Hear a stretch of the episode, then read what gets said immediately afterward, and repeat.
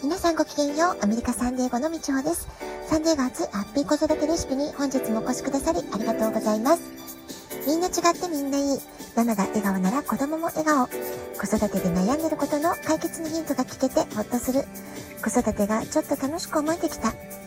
聞いてくださってるあなたが少しでもそんな気持ちになってくれたら嬉しいなと思いながら毎日配信をしております。今日は2月28日。2月の最終日、いかがお過ごしでしょうか？明日からもうね、3月ですね。明日、明日は一粒万倍日と大安が重なる吉日となっています。3月の目標設定を決めるにはぴったりな日なんじゃないかなと思います。サンデーゴ今日は日中25度まで気温が上がりました。この週末私はとても仕事が忙しくて、えー、割とね、家に引きこもりがちでしたので、今日は久しぶりにビーチを歩いてリフレッシュをしてきました。で先日ね、ビジネストレーニングの合間の雑談の中で、えー、とあるね、子育てのお悩みを聞くことがあったんですよね。まあ、そんな中で、えー、比較をしないっていうテーマがね、出てきたんですけれども、まあ、もしね、えー、あの、子供をね、他の、自分の子供と他のお子さんを比べない方がいいよっていう話ですよね。もしね、比較をするのであれば、1年前、2年前の、えー、その子供と今の状態、そのお子さんの過去と今、あるいはそれから先成長していく未来、まあ、そういうね、時間軸での比較、まあ、そういうところでね、比較という概念は使ってほしいなと思います。まあそうは言ってもね、えー、子育てでもそうですし、子育てに限ったことではないですけれども、何かね、すごく悩んでいる時とか、煮詰まっている時っていうのは、まあ、どうしても目先のことに追われがちなんですよね。まあ、だからこそ、そんな時こそ先を見通す力、3年後、5年後のあるべき姿とか、きっとこうなってるであろうっていうことをね、えー、イメージしていく。まあ、そういったこと、すごく大事になってくるんじゃないかなと思います。それから今日はね、北風と太陽っていうことで、まあ、これはね、もうイソップ童話の一つなので、皆さんよくご存知のお話だと思うんですけれども、まあ、最初にね、えっ、ー、と、軽く、えあらすじをね、おさらいしてみようと思うんですけれども、ま、ある日、北風と太陽が言い争いをしていました。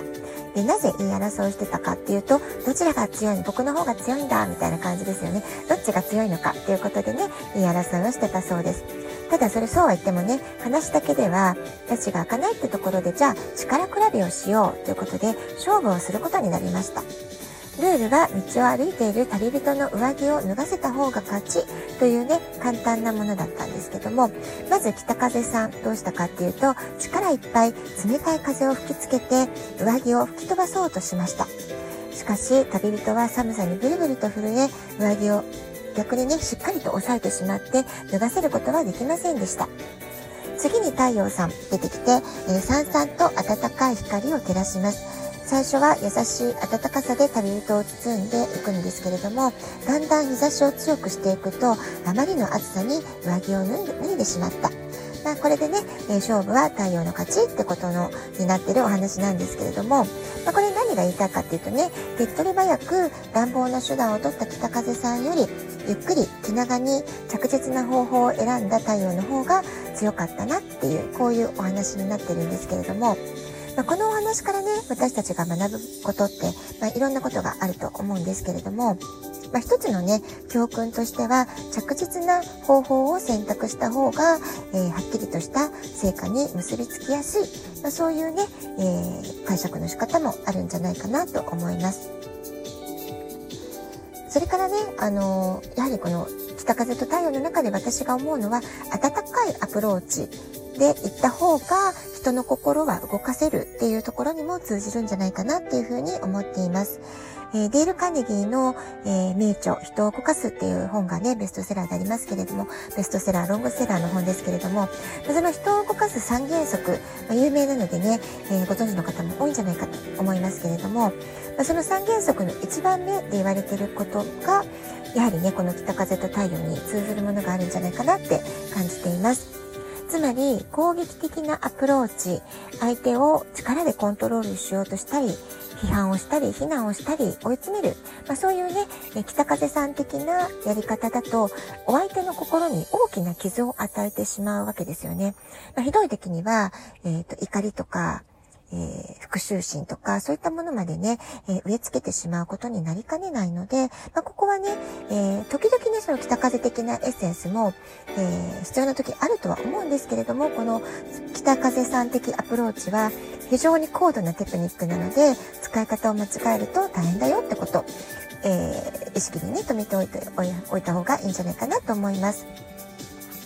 このディール・カーネギーの人を動かすっていう著書でも言われてますけれども、盗人にも五分の言葉り、まあ、こういう言葉があります。たとええー、泥棒のような人であっても、あるいは人を何人も殺しているような殺人犯であっても、それでもね、自分が正しい、自分が間違っていないっていうことをね、まあ、過ちを認めたくないという、えー、心理が働くのが人間の心理なんだというふうに言われてるわけなんですよね。ですからこれをね、子育てで置き換えていくと、まあ大体ね、親御さんの言ってることお母様が注意するってことは、子供が何か間違えたことをしている、親が正しいことを言ってるってことがね、多いと思うんですけれども、どんなに親が正論を言っていたとしても、正当な批判だったとしても、まあ、それはね、その、まあ、北風のような冷たい攻撃的なアプローチで伝えてしまうと、相手の心に届かないどころか心を閉ざしてしまうってことになってしまうわけですよね。でどんなに正しいことを伝えて教えたいと思っていても相手に届かなければ全く無意味だってことですしかえって状況を悪化させるだけなんですよね。まあ、これはね、子育てに限ったことではありませんし、全ての人間関係に言えることだと思いますけれども、相手を決して批判しない、非難しない、苦情も言わない、まあ、この原則ね、その、ね、人を動かす三原則のナンバーワンルールなわけなんですけれども、これってね、ものすごく大事だけれども、ただ頭で分かっていてもすごく難しい、実践するのが難しい原則でもあると思います。というのも誰もが自分に正当性があると思っていますよね。で、思っていたい。私はそんなに間違ったことしてないでしょと、えー、正しいこと言ったつもりだけどって思っていたいっていうのが、まあ、人情というかね、人間の心理なわけですよね。ですから、どれだけ自分が正しくて相手が間違っているという判断ができた時であっても、相手を批判していいことは何もないっていうことなんですよね。でそれよりは北風と太陽の偶話でも出てくるように相手のいいところととか得意なところをなるべく探してそこを認めてあげる褒めてあげる。相手を、えー、安心させてあげる心地よくさせてあげるってことができる、まあ、そういうね言葉がけがまず、えー、信頼関係の土台では大切なんじゃないかなと思います。これは本当ね親子関係であってもえー、ママはいつもね、僕や私のなんかこう批判ばっかりできてないところばっかり言われるっていうとね、だんだんだんだんね、えー、話をしてくれなくなっちゃうわけですよね。ですから、むしろ、あ、ここはちょっと苦手かなと思ってたけど、えー、すごく頑張ってこうできるようになったんだね、とか、えー、もともとね、得意なところを、えー伸ばしてあげる言葉けをするとかですね、まあ、そういった相手をまず安心をさせる、えー、この人は自分のことを温かい眼差しで見守ってくれてるんだなっていう、まあ、そういうところがねしっかりと伝えることができる、まあ、そういう言葉がけをしてした後でないと、えー、その後のね対等なコミュニケーションっていうのはなかなか難しいんじゃないかなと思います。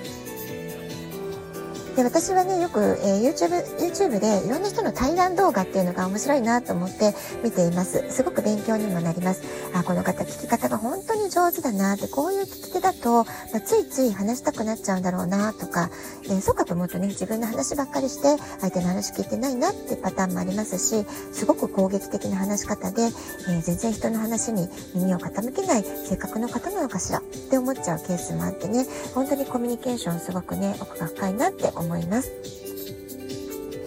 で小学生を教えていた時私は毎回朝の会で聞き方あいうえおっていうことがいかに大切かを教えてたんですけれども、まあ、教えつつね私自身がちゃんとできてるかなってことも反省しながら意識しながら、ね、子供たちに伝えていました。で、聞き方が上手っていうのは、良いコミュニケーションの中でも基礎中の基礎なわけですよね。えー、だけれども、意外となんか重要視されないというかね、あの、アメリカもプレゼンのトレーニングとかはあっても、あまりしっかりと聞き方を学ぶっていうトレーニングはね、ないんじゃないかなと思います。だけどもすごく大事なポイントなんですよね。え昨日お話しした笑顔の効用ってことをしっかりわかること。それに聞き上手というスキルを身につければ、もうね、最強の武器っていうことがね、いるんじゃないかなと思います。それにニコニコ笑顔で言おうと思えば、おそらくね、攻撃的な言葉や批判、悪口っていうのは多分口から出てこないわけですよね。まあ、そういう意味でもいつも笑顔を絶やさないってことも改めて大事なことなんじゃないかなと思います。ラジオトークアプリインストールしておくとスマホからいつでも簡単に聞くことができます。あなたからのお便りお待ちしております。では今日はこの辺で今日も素敵なお時間をお過ごしください。ごきげんよう、みちほでした。さようなら。